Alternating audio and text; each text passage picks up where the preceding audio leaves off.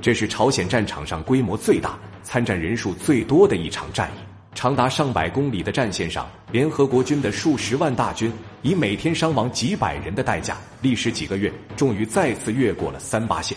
然而，就在此时，战场上却突然出现了诡异的一幕：原本顽强阻击的志愿军，竟然在一夜之间就突然消失得无影无踪。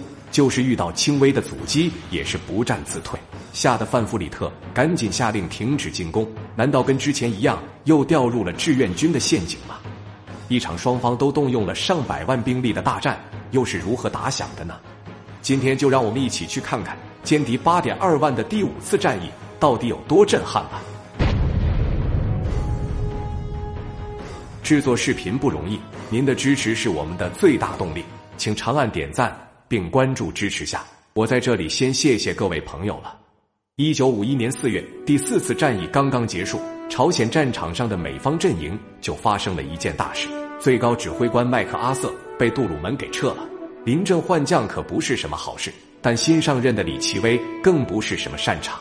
在首次交锋的第四次战役中，虽然没占到便宜，但很快就将战线推到了三八线，并且还酝酿了一个更大胆的计划。就是从志愿军的大后方元山港登陆，然后在空降兵的配合下再来一次仁川登陆。此时的战场上，联合国军的地面作战部队共有十七个师、三个旅、一个团，总兵力达到了三十四万人，而且还将美军的三个野战军团——第一军、第九军与第十军全部放到了一线。后面的起义师与空降幺八七团也是磨刀霍霍，随时准备从志愿军的后方发起登陆作战。当然。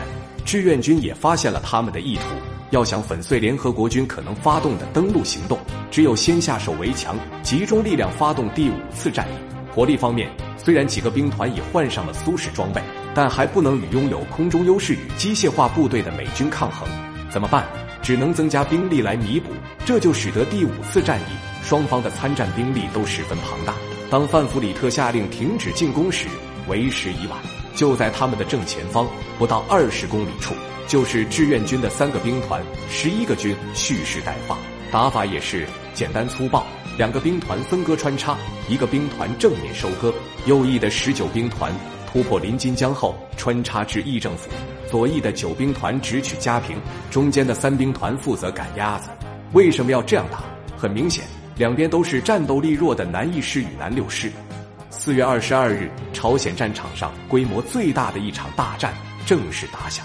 率先行动的是四十军的两个师，幺幺八师与幺二零师。他们越过三八线后，由幺幺八师打头阵，一路猛打猛冲，直插目标位置架平。紧跟其后的是幺二零师，他们负责打扫战场与清理残敌。然而，让人意想不到的是，战斗一打响，他们就异常顺利。在上师乃里与南六师交上火后，后面就几乎用不上枪炮，如进入无人之境，弄得后面的幺二零师感觉就像是来打酱油的。